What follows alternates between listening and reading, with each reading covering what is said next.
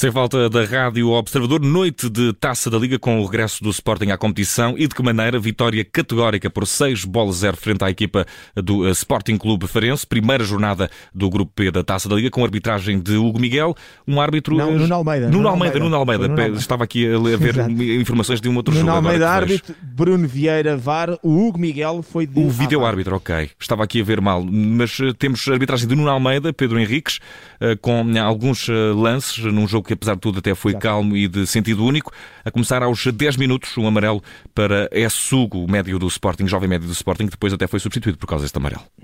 Exatamente, eh, aliás o Ruben Amorim substitui exatamente por causa disso. Portanto, o Essugo chega tarde, acaba por pisar de sola o pé do Velasquez e, portanto, cartão amarelo bem mostrado, uma entrada negligente, passível do respectivo cartão.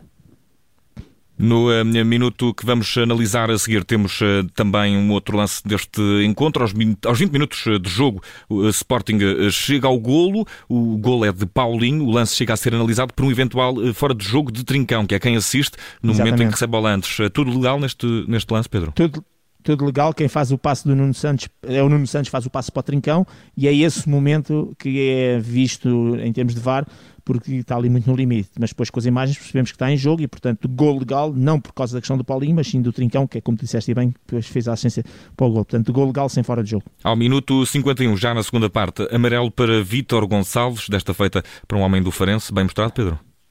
Sim, olha, parecido com o minuto 10, também uma entrada fora de tempo, já com a bola fora, acabou por pisar com o seu pé esquerdo, o pé esquerdo do, uh, do Sotiris, e portanto esta entrada fora de tempo negligente e pisão de sola, cartão amarelo bem mostrado. E temos uh, também logo depois outro amarelo para Mateus Fernandes, jovem jogador de Sporting que hoje se uh, estreou a marcar. Ao uh, minuto 72, viu o cartão amarelo. Na tua opinião, Pedro, havia aqui motivos para que este cartão tivesse saído do bolso? Não, aqui é o tal cartão que eu não concordo, na altura também já tinha dito no direto, é um agarrar e largar muito rápido, portanto numa zona perfeitamente neutra. Uma coisa é agarrar de forma muito intensa, antes chamava-se de ostensiva e deliberado, agora estas palavras já não estão lá, mas fica no fundo a ideia de quando agarras e, e tens este complemento desportivo e incorreto, que é, muitas vezes até enquadrado nas faltas táticas. Aqui não, é um agarrar e largar muito rápido a, a meio campo, numa zona praticamente neutral, para mim mal mostrado este cartão branco. Eh, temos também ao minuto 75 eh, golo do eh, Sporting, o quinto golo que poderia ter ali, de alguma forma, ter sido passível de fora de jogo. Paulinho recebe a bola numa situação Exato. muito adiantada, depois também um passo para o lado e talvez não seja tão óbvio se havia essa ideia de que podia ser fora de jogo, mas no primeiro passo havia essa possibilidade. É um passo Exato. Pedro. Exatamente. É isso que está, ou que foi a análise, mas bem decidido, porque o Paulinho aparece completamente isolado à saída do meio campo e no momento em que o Porro faz esse, esse passo, mas depois pela repetição também eh, percebe-se que o Paulinho está um, ehm, com dois adversários entre a linha de baliza adversária, um que é a defesa, o jogador de campo, e outro que é o guarda-redes, portanto, uh, posição correta e gol legal, e depois também o Paulinho quando faz o, o passo para o gol, um, o, penso que é o Giovanni, não, é o Mateus. Não, é, o, não, é o Arthur Gomes, o Arthur Gomes. O, o Arthur, o Arthur, o Arthur, na altura é que ficámos com a ideia que podia ser o Giovanni no direto, e depois, exatamente, até falámos disso, o Arthur Gomes está atrás da linha da bola, e por isso gol legal, mas aqui a análise não era no passo do Paulinho, mas era do passo do Porro para o Paulinho, portanto tudo legal, o quinto gol do Sporting, legal sem fora de jogo.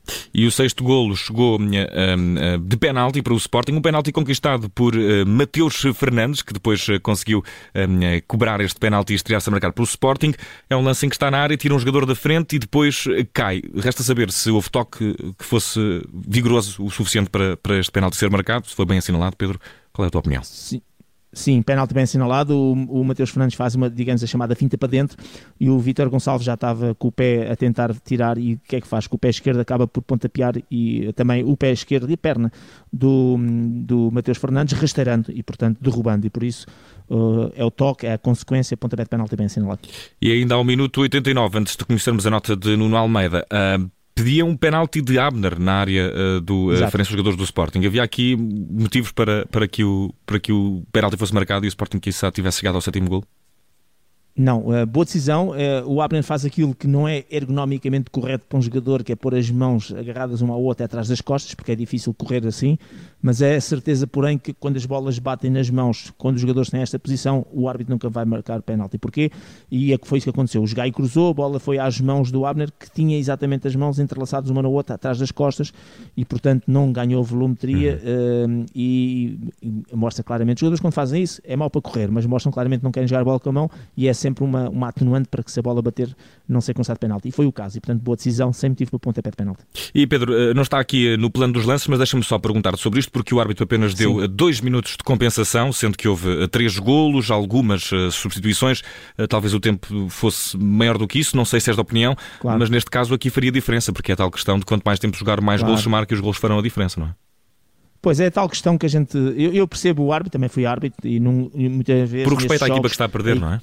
Exatamente, a equipa que está a perder quer é se ir embora, entre aspas, a equipa que está a ganhar também muitas vezes já não está muito mais interessada em fazer muito mais coisas.